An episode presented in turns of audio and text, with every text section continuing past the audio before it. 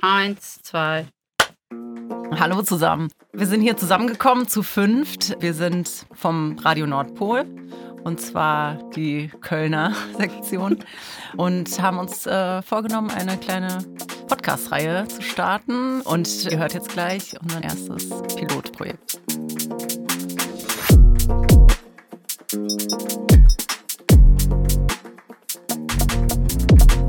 Hallo, ich bin Aki und meine Pronomen sind sie oder Aki. Ich bin Musikerin unter anderem im RTO Ehrenfeld bei Böhmermann und bin politisch aktiv, unter anderem als Unterstützerin des OMZ Obdachlose mit Zukunft. Hi, hi, hier ist Mr. Pinguin, bekennender Klimaextremist und antiautoritärer Kommunist und immer, wo es geht, mit Labarababa und Politiktheorie am Start. Ich bin der Käfi, das Pronomen ist er. Hi, ich bin Sarah. Ich beschäftige mich viel mit ähm, Recht auf Stadtthemen und ähm, Stadtplanung, Feminismus und habe ein großes Herz für die Klimabewegung und auch übrigens für Psychoanalyse.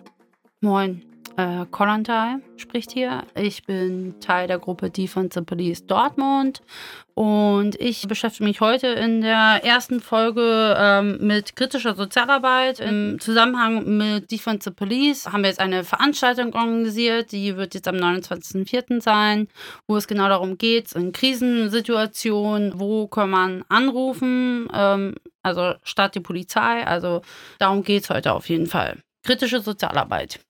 Genau, und da schlagen wir den Bogen äh, zu einer Sache, die in Köln jetzt gerade sehr aktuell ist. Es geht nämlich um das OMZ, das, äh, die Obdachlosen mit Zukunft, die ähm, damals 2020 ein Haus besetzt haben in Köln. Und die sollen jetzt erneut ihr Haus räumen, das mittlerweile in Deutsch ist. Und das findet Ende Mai, äh, oder Ende Mai ist der Termin gesetzt von der Stadt Köln. Und genau, darüber werde ich ein bisschen berichten. Okay, ähm, ja, ich würde dann jetzt starten. Äh, am 29.04. findet eine Veranstaltung statt in Dortmund, Nordpol. Ähm, die Veranstaltung heißt Krisenintervention statt Polizei. Transformative Perspektiven auf soziale Arbeit. Es wird eine Podiumsdiskussion sein. Wir haben zwei Gäste eingeladen. Einmal aus Berlin jemanden vom Krisendienst, sowie aber halt auch Arian Schiffer-Nazaré ähm, der eher so einen theoretischen Part zum Sozialstaat auch ein bisschen bringen wird und eine Sichtweise. Und Ziel ist halt eigentlich da ein bisschen zu diskutieren, was können wir tun, anstatt die Polizei zu rufen. Und äh, diese Veranstaltung ist in einer Gruppe von Defensive Police entstanden, wo ich auch aktiv bin mit. Ich wollte nur, äh, noch ergänzen, dass äh, diese Veranstaltung ja auch online zu hören ist dann, ne? Achso, ja, genau. Genau, noch, nur für diejenigen, die vielleicht nicht nach Dortmund fahren können dann. Und wie ihr alle mitbekommen habt, der Fall Mohammed, äh, der von der Polizei erschossen wurde, wo bekannt war, der suizidgefährdet war. Ähm, es gab keine andere Möglichkeit in Dortmund irgendwie, außer die Polizei zu rufen, gab es nichts. Es gibt keinen Krisendienst, der ambulant vorbeifährt ähm, und unterstützt. Äh, die LWL-Klinik ist ja bekannt, hat die nicht aufgenommen. Und genau, das gleiche Problem haben wir auch hier in Köln. Also in Köln haben wir dasselbe Problem. Die LWL-Kliniken sind auch überfüllt, schicken immer wieder Klienten zurück, die von Einrichtungen kommen, gerade auch immer speziell von Jugendeinrichtungen. Und ähm, ja, und die Jugendeinrichtungen müssen dann damit klarkommen.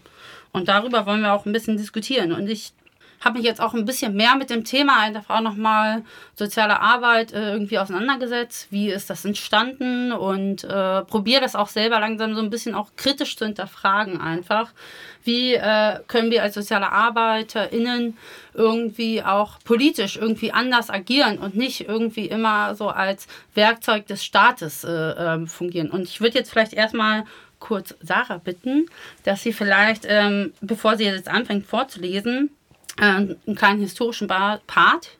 Also wie ist die soziale Arbeit entstanden? Genau, und da zum Beispiel ähm, gibt es einen Text oder so eine kleine inhaltliche Auseinandersetzung von Mechthild Seite, Mitbegründerin 2011, seit 2011 von einer kritischen Sozialarbeitsgruppe in Jena.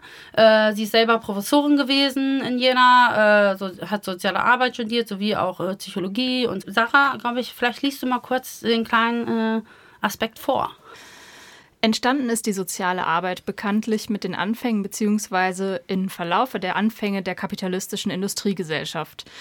Diese neue gesellschaftliche Entwicklung brachte massives Elend für einen großen Teil der Bevölkerung mit sich und diese, wie sie genannt wurde, soziale Frage wurde immer drängender. Es gab zwei verschiedene Lösungsversuche. Große Teile der Arbeiterbewegung versuchten erstens eine sozialistische Überwindung des kapitalistischen Systems zu erkämpfen und damit auch die soziale Frage obsolet zu machen.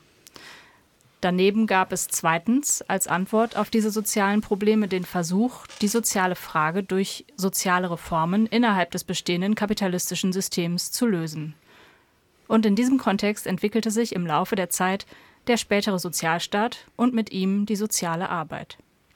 Danke dir. Ähm, ja, also wir können jetzt auf jeden Fall, hören wir da nochmal heraus, wie die soziale Arbeit entstanden ist in der Industriegesellschaft sozusagen und ähm, also quasi auch mit dem Kapitalismus quasi auch gewachsen ist immer mehr und eigentlich auch eine kapitalistische ähm, Profession ist, meiner Meinung nach. Auch wenn ich selber Sozialarbeiterin bin, aber ähm, muss man ja irgendwie dann schon so sehen. Und ich finde, ähm, auch irgendwie auch spannend, den Aspekt vielleicht, das auch gleich mit euch nochmal ein bisschen zu diskutieren, wie wir als SozialarbeiterInnen irgendwie halt auch autonomer vielleicht sein können. Das habe ich eben schon ein bisschen erwähnt und, ähm, und uns vielleicht ein bisschen, sagen wir mal, vom Staat und von diesem kapitalistischen System irgendwie abgrenzen können von dieser Struktur, wenn ihr versteht, wie ich das meine. So ein bisschen zum Beispiel, äh, Fokus vielleicht jetzt mal drauf auf Köln, ähm, ein autonomer und unabhängiger Krisendienst, ja, der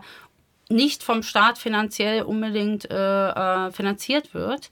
Äh, diese Vorstellung äh, ist so, so eine, gerade so eine Traumvorstellung, die ich habe, beziehungsweise aber halt auch ähm, SozialarbeiterInnen zum Beispiel, die sich darum kümmern, äh, Betroffene zu unterstützen, die äh, gegen die Polizei irgendwas tun, anklagen und so weiter. Also, also auch so eine Meldestelle aufbauen und diese dann aber auch beim Prozess zum Beispiel begleiten. Also das sind so Fragen, ob es da nicht irgendwie eher mehr eine Autonomie geben könnte in der sozialen Arbeit, dass sie selber vielleicht so handeln könnten. Und warum tun sie es bisher noch nicht? Ist halt auch so meine Frage so ein bisschen. Ähm, warum SozialarbeiterInnen immer noch so abhängig sind. So, ähm, und sich nicht einfach trauen, weil eigentlich hätten sie, glaube ich, wenn sie alle wirklich kritisch wären und zusammenhalten würden, hätten sie eine absolut große Stimme, super viel Macht mit äh, den Menschen, für die sie quasi auch tätig sind. Und ähm, Genau, vielleicht würde ich jetzt erstmal so diese Frage erstmal offen in den Raum schmeißen, bevor ich weitergehe äh, in die Theorie. Ja, ich würde da vielleicht ähm, genau so ein paar Gedanken zu äußern. Also, wenn man jetzt so von sozialer Arbeit spricht, ähm, geht es ja viel so um sozusagen die Menschen, die SozialarbeiterInnen sind und dann diejenigen, die soziale Arbeit brauchen oder sozusagen irgendwie auf eine Art auch betreut werden. Und das ist ja schon mal auch so ein kleines Gefälle, das man vielleicht auch hinterfragen könnte. Und es gibt aber ganz sicher auch Menschen, die eine Art von Hilfe oder vielleicht auch eine Art von professioneller Hilfe äh, benötigen. Ähm, genau, das ist das eine. Und dann würde ich sozusagen auf der eher zivilgesellschaftlichen Ebene sehen, dass ähm, genau, dass es da ja auch voll viel Möglichkeiten gibt, eigentlich viel mehr sich umeinander zu kümmern. Ja, so Care-Beziehungen, solidarisches Miteinander und sowas.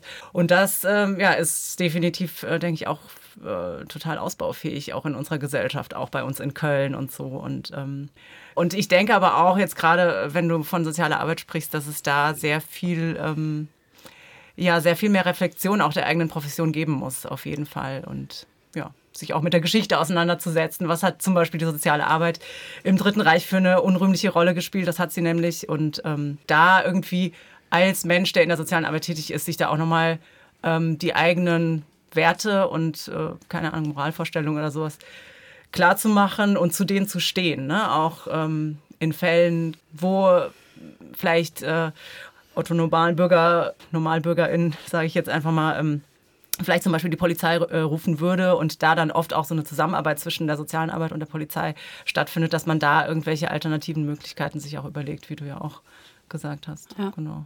Also ich glaube aber halt auch, was ein Riesenproblem ist, äh, ist, dass SozialarbeiterInnen genauso abhängig sind vom Lohn und von allem drum Mhm. dran, wie alle anderen äh, ArbeiterInnen auch. Ne? Es ist halt wirklich äh, selber sehr, sehr krass. Also sehr, sehr ähm, jobfixiert, gehen zur Arbeit und nach der Arbeit ist vorbei. So, ne? Und dann ist äh, Thema aus, Arbeit, ne? Also man macht dann irgendwelche anderen Sachen und beschäftigt sich auch nicht mehr damit. Und ich glaube, ähm, ich will gar nicht die Menschen kritisieren, die Sozialarbeit studieren. Also ich sehe das genauso wie du. Das Problem liegt natürlich der Kern, äh, dass es überhaupt Armut gibt. Und diese Armut, ähm, so sagt es zum Beispiel auch, beschreibt es ähnlich Nasiré in seinem Buch, der Sozialstaat sozusagen, ähm, dass quasi der Kapitalismus von Armut lebt, sozusagen, ne? um es jetzt mit meinen Worten zu sagen. Und ähm, würde es eine soziale Marktwirtschaft, was ja ein eine kapitalistische Wirtschaftssystem ist,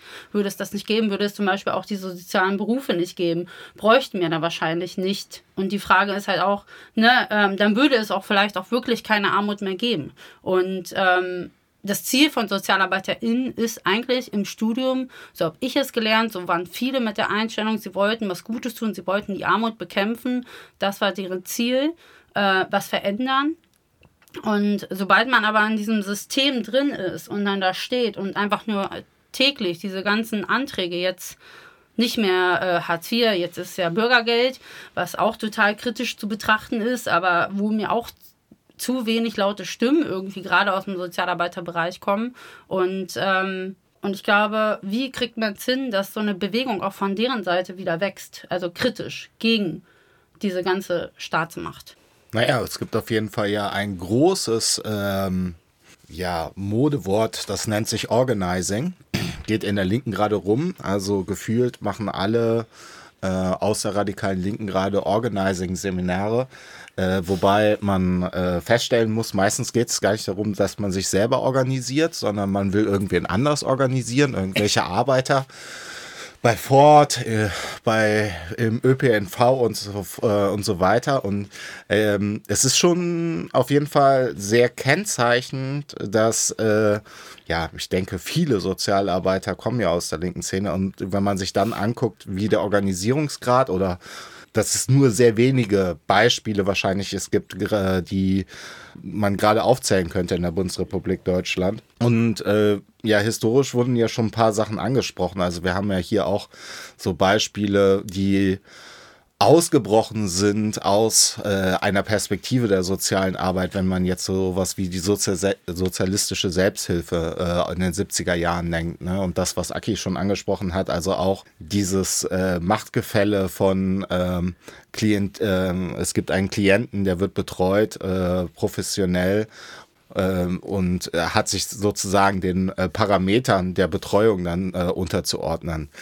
Und ich glaube, dass natürlich, äh, wenn eine Organisierung, ähm, ob es allein schon um Lohn, um Beschäftigungsfragen es geht, die könnte oder sollte natürlich auch einen kritischen Blick darauf werfen, was, was macht man da eigentlich? Also welche ähm, Notschlafstellen äh, lindern das Problem, beziehungsweise warum gibt es eigentlich nur so wenige? Warum sind sie vielleicht äh, auch äh, für die Obdachlosen, die dann in der Innenstadt sind, äh, so schlecht zu erreichen? Hat das nicht vielleicht auch so strukturelle Gründe? Und das fordert dann ja natürlich auch schon quasi zu heraus zu einem politischen Programm äh, in, der, in der äh, politischen Praxis auch äh, zu werden, wenn man das dann äh, betreibt. Und von daher wichtige Diskussion.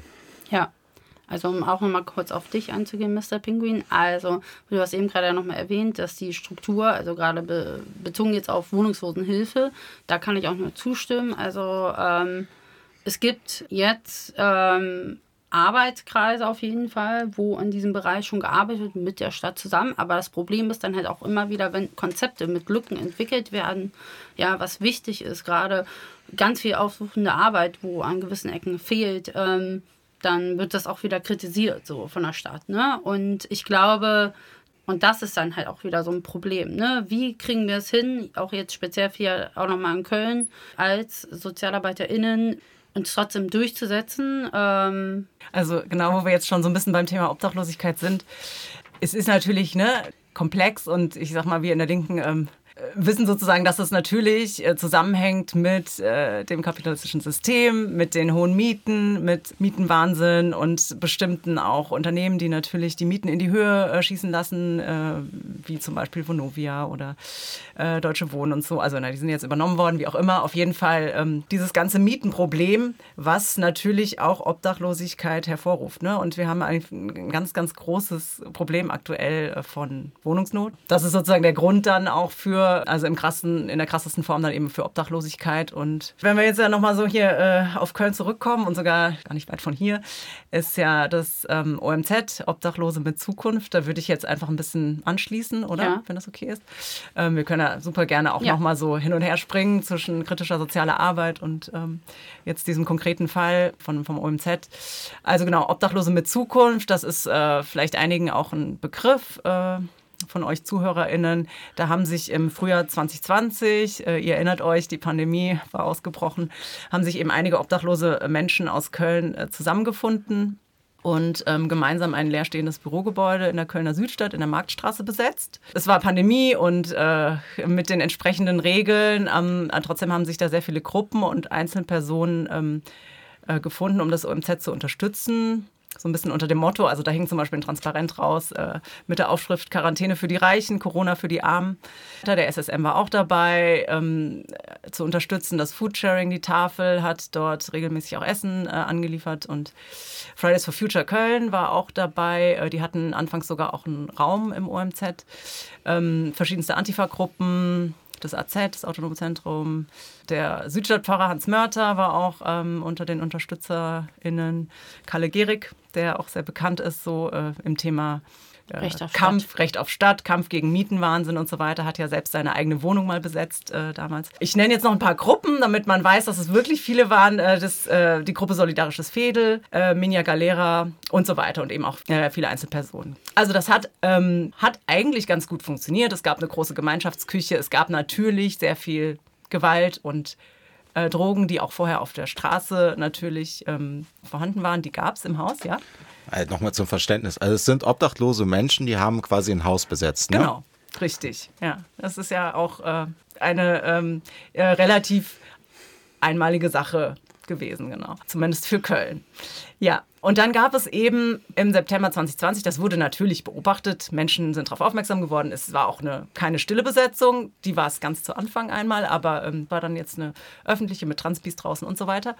Cops sind darauf aufmerksam geworden und dann gab es ein, eine Räumungsanordnung ähm, im ich glaube so im Spätsommer 2020, Riesenaufgebot der Polizei. Also die standen dann am Südstadion, mehrere, also wirklich sehr, sehr viele Wannen. Dann ähm, kam da die Hundertschaft, war auf dem Weg hin und dann wurde es aber in letzter Minute abgewendet, der Räumungsversuch.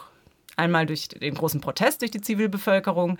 Es waren wirklich sehr viele Leute da. Muss man auch dazu sagen, viele hatten natürlich in der Zeit auch nicht so viel zu tun. Nicht alle, aber einige wegen der Pandemie. Andere hatten wieder sehr viel zu tun natürlich. Und ähm, die Räumung wurde eben abgewendet. So, ne? Ähm, dann hat sich auch ziemlich bald die Stadt Köln eingeschaltet, vielleicht sogar schon davor auch ein bisschen äh, auf eine Art betreuend. Da kommen wir wieder zur sozialen Arbeit. Das Sozialdezernat war irgendwie am Start und äh, war dann auch bei diesen großen Plänen teilweise mit dabei. Und dann hieß es aber, hier ähm, entsteht demnächst äh, die äh, tolle Parkstadt Süd. Also toll, äh, in Anführungszeichen, also umstrittenes Projekt, aber ähm, genau, das ist jetzt auf dem Weg, dass die Parkstadt Süd da entsteht. Das Haus ähm, wurde, ist inzwischen auch abgerissen worden. Aus diesem Grund wurden eben alle BewohnerInnen aus diesem großen Bürohaus, das wirklich sehr gut geeignet war für so ein Projekt, wurden nach Deutz verfrachtet in ein viel kleineres Haus, wo es auch eben ein, keinen großen Versammlungsraum gab, keine Werkstätten, wie es eigentlich ähm, der Wunsch war von Leuten aus dem OMZ. Sie sitzen jetzt nach wie vor noch in Deutz. Und jetzt ganz aktuell, vor drei Wochen, ähm, kam eine Info von der Stadt Köln, die Ansage, dass die derzeitigen BewohnerInnen, das sind momentan um die 40 bis 50 vielleicht. Es waren zu Hochzeiten des OMZ waren es auch mal bis zu 60 BewohnerInnen. Genau, die sollen bitte am 31.05. das Haus in der Gummersbacher Straße räumen. Und das kam für viele natürlich wie ein großer Schock äh, rein. Es war klar, dass dieses Haus irgendwann auch abgerissen wird und die GAG da irgendwie was Neues hin äh, aber dass es so schnell kommen würde, war nicht klar. 31.05. ist ein Datum, das man sich vielleicht mal so merken kann, Ende Mai, weil natürlich viele aus dem Haus damit nicht einverstanden ist, sind. Und es wäre natürlich auch schön, wenn ähm, andere Menschen aus der Stadt Köln sich da solidarisch zeigen würden bei einem Protest. Äh, ähm, ja, also ich glaube, das hast du jetzt äh, nicht erwähnt, aber soweit ich weiß, ist es ja auch so, dass nur eine geringe äh, Zahl, so circa zehn Menschen, glaube ich. Es waren teilweise, hieß es mal vor Monaten sogar 20, dann jetzt reduziert auf 10 ist der letzte Standpunkt äh, meiner Meinung nach, dass ähm, die in ein anderes Projekt in Richtung Mehrheim ziehen können, mhm. wo sie dann auch ein bisschen betreut werden, was dann auch natürlich so ein bisschen wurde ja so, wird so verkauft, wo es in Richtung Autonomie geht und Selbstständigkeit, bla bla und selber alles gestalten. Ist natürlich alles Quatsch. Ne? Äh, also wenn der Staat mit drin ist, dann oder die Stadt Köln, dann ist es nicht so, dass man äh, wirklich Selbstständigkeit, weil sobald die Leute nicht funktionieren, äh, werden Leistungen gekürzt oder sie werden halt aus diesem Projekt dann wahrscheinlich rausgeschmissen irgendwann und äh, das, aber das Riesenproblem finde ich auch nochmal in der ganzen Geschichte, nicht nur, dass das jetzt geräumt wird, so ganz plötzlich, sondern dass wahrscheinlich 40 Menschen auf der Straße landen werden, weil wir müssen jetzt auch mal dazu sagen,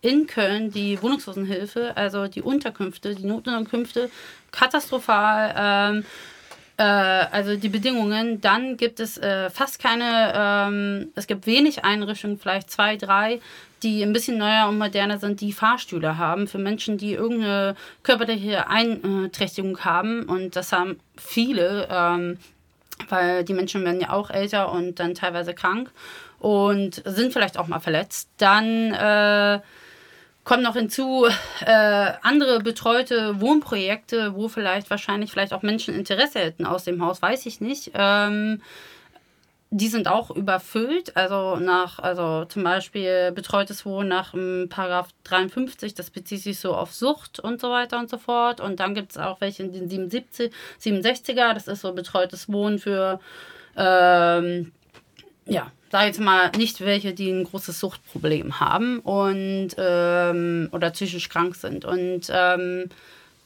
da ist es halt auch so jeweils eine Wartezeit von sechs Monaten, wenn nicht sogar noch länger, wenn man sich bewirbt. Und ähm, es ist super schwer halt auch irgendwie dann Wohnungen zu finden. Äh, gerade wenn viele auch, wenn sie gar keine Papiere haben, das ist auch Richtig. ein Riesenproblem. Also wir haben ja auch ein Riesenproblem in Köln mit osteuropäischen Menschen, die gar kein ähm, die keine Leistung beziehen dürfen, die werden auch nirgendwo aufgenommen in mhm. irgendwelchen Unterkünften, die für Wohnungslose speziell sind, weil sie müssen mindestens fünf Jahre hier vor Ort sein, nachweisen können und dann, ich weiß nicht, wie das genau ist mit, äh, wenn sie sogar irgendwie schon Knastaufenthalt hatten und so mhm. weiter und so fort. Dazu, das weiß ich jetzt nicht so genau, aber es ist auf jeden Fall sehr kritisch zu sehen und ich weiß auf jeden Fall, es war soziale Arbeit vor Ort. Äh, sozusagen Streetwork in so einem Bus mhm. beim OMZ. Äh, sind die noch da vor Ort oder sind die schon weg? Genau, der ist, das ist ein ähm, Sozialarbeiter von der Diakonie Michaelshofen. Der ist da, glaube ich, jetzt so einen Vormittag die Woche in seinem Bus draußen. Das wird auch gut genutzt, aber das ist sozusagen, das ist das Angebot der Stadt Köln, um sozusagen sich dann reines Gewissen zu reden, zu sagen, ja, wir machen was. Und also da muss ich fairerweise noch dazu sagen, es gibt auf jeden Fall jetzt so Beratungstermine, drei Stück gab es, wo äh, Menschen von der, also die bei der Stadt Köln arbeiten, eben ins OMZ kommen und irgendwie sagen, gut, wir gucken jetzt, wir gucken uns jeden einzelnen Fall an. Also was heißt Fall? Ne? Also jeden einzelnen Menschen, die kommen, die können da hinkommen und werden dann beraten und es wird versucht, eine Lösung zu finden. Da muss man dazu sagen, genau, du hast es schon erwähnt, es gibt eben ein Haus in Meerheim. Das ist erstens äh, nicht sozusagen die optimale Lage, weil eigentlich ist die Idee eben, dass, dass es auch viel mehr so, so auch eingebunden ist ne? in, in, in so ein Stadtleben oder in so ein urbanes Leben. Aber gut, es gibt ein Haus, das die Stadt Köln dann zur Verfügung stellen würde für zehn BewohnerInnen. Es gibt wohl 20 ähm, Möglichkeiten, also 20 Zimmer, aber ähm, nur 10 dürfen da rein.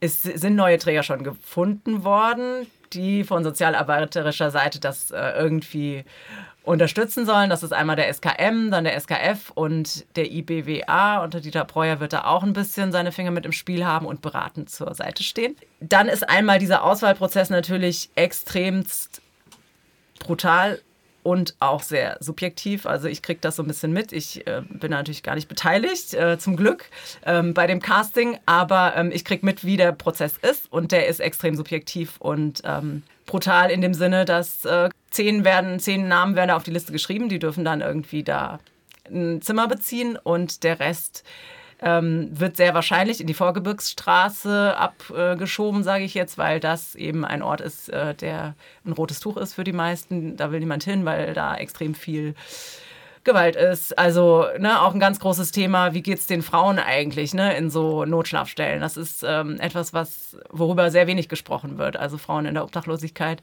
gibt es sehr viele oder wohnungslose Frauen. Ähm, die sind einfach auch extremer Gewalt ähm, ausgesetzt und haben da keine Privatsphäre und so weiter. Und man muss ja auch sagen, so ein Casting ne, ist ja nur auch, äh, findet ja auch nur statt, wenn man äh, meint, es gäbe eine ja, Begrenzung. Und diese Begrenzung gibt es ja in dem Sinne nicht. Ne? Recht auf Stadt steht hier fast jedes mhm. Wochenende vor irgendwelchem Leerstand in Köln, ob es die Russenhäuser sind, äh, wo viele Wohnungen leer stehen oder jetzt zuletzt da in der, äh, in der Glasstraße in Ehrenfeld, wo seit zehn Jahren ein Haus leer steht, weil die Erbengemeinschaft sich es nicht schafft, äh, irgendwie zu einigen und die Stadt Köln äh, sich nicht durchringen kann, einfach das Haus zu beschlagnahmen. Also hier, hier wird, also hier wird ja von der Stadt Köln auch zweierlei Maßstab gemacht. Hier wird, hier werden die Besitzer von Immobilien werden mit Sanfthandschuhen, obwohl sie zehn Jahre lang eine Immobilie leer stehen lassen, mit Sanfthandschuhen gehätschelt und getätschelt und gleichzeitig werden die Ärmsten der Armen äh, einem äh, entwürdigenden Casting-Projekt unterzogen. Ne? Also das ist ja die, die, die, die bittere Realität der sogenannten sogenannten sozialen mhm. Politik für die Stadt Köln. Mhm. Ganz kurz dazu, es ist quasi ein WG-Casting. Willkommen bei WG gesucht. genau, so Stichwort Casting. Ich meine, ich habe das Wort jetzt so benutzt, das fällt natürlich in dem Kontext äh, unter den Menschen, die da jetzt äh, die Entscheidung treffen, nicht. Aber es ist ein Casting und das ist halt auch eine Sache, die ich ähm, total problematisch finde, ne? dass es da sozusagen Bedingungen gibt. Also klar, wie kann ein selbst organisiertes äh, Projekt ähm, bestehen, wenn es da irgendwie krass oder wenn die Mehrheit Drogen, äh, also sozusagen harte Drogen nimmt, ja, also Heroin und so weiter. Das ist natürlich schwierig, eine schwierige Sache. Und wenn halt krasse Gewalttäter da sind, auch. Und das sind, glaube ich, erstmal so die Grundbedingungen, dass irgendwie keine harten Drogen und äh, auch keine krasse Gewalt mit ins äh, neue Haus kommen soll. Aber es sind auch Voraussetzungen wie Leute müssen mitarbeiten, sie müssen sich bei der Fahrradwerkstatt beteiligen, bei äh, was weiß ich, was für Arbeiten. Und äh, das finde ich natürlich auch problematisch, weil das auch nicht jeder Mensch kann, ne, der auf der Straße gelandet ist. Äh, dazu sagen, okay, und ich und jetzt plötzlich ändert sich mein Leben von äh, 0 auf 100 und ich bin jetzt plötzlich der superfleißige Arbeiter oder Arbeiterin. Ähm, das ist halt in vielen Fällen aus bestimmten Gründen ähm, nicht möglich, ne? Aus persönlichen. Ja. Also wie du eben gerade schon mal sagst. Und das ist eben so eine kapitalistische Denke, so, ne? Dieser ja, Verwertungsprozess. Absolut, so. absolut. Und ich kann das auch, dieses Casting-Prinzip ist auch so das, was ich immer wieder so mitkriege. Ähm, also absolut. Also ich finde es richtig schlimm und ich finde, es gibt aber immer wieder merke ich coole Kolleginnen, die probieren irgendwie da ein bisschen sich zu öffnen, ähm, weil sie merken, äh, ansonsten äh, ist das Haus nicht voll und es bringt überhaupt nichts. Ja, vielleicht würde ich sonst ähm, so ein bisschen abschließen zum, zum Thema OMZ. Ähm, haltet die Ohren offen, alle, die in Köln und Umgebung wohnen, ähm, was Ende Mai irgendwie passiert. Ähm, das OMZ ist ja aus einer Hausbesetzung heraus entstanden. Es gibt viel Leerstand, äh, bevor sozusagen 30 Menschen oder 30 und mehr Menschen auf der äh, Straße wieder landen. Ähm, genau, wäre es doch schön, wenn die auch ein Dach über dem Kopf haben. Und das ist die Zusage des Sozialdezernenten Dr. Harald Rau gewesen. Ich habe es selbst gehört, am liebsten hätte ich es aufgenommen. Er hat gesagt, jeder wird ein Dach über dem Kopf bekommen wenn am 31. Mai die Gummersbacher Straße geräumt werden wird oder geräumt sein wird. Und äh, genau, es ist auch schon aus sicherer Quelle angekündigt, dass wenn dann noch weiter die Menschen drin bleiben, ähm, die Hundertschaft dann auch sehr bald vor der Tür stehen wird.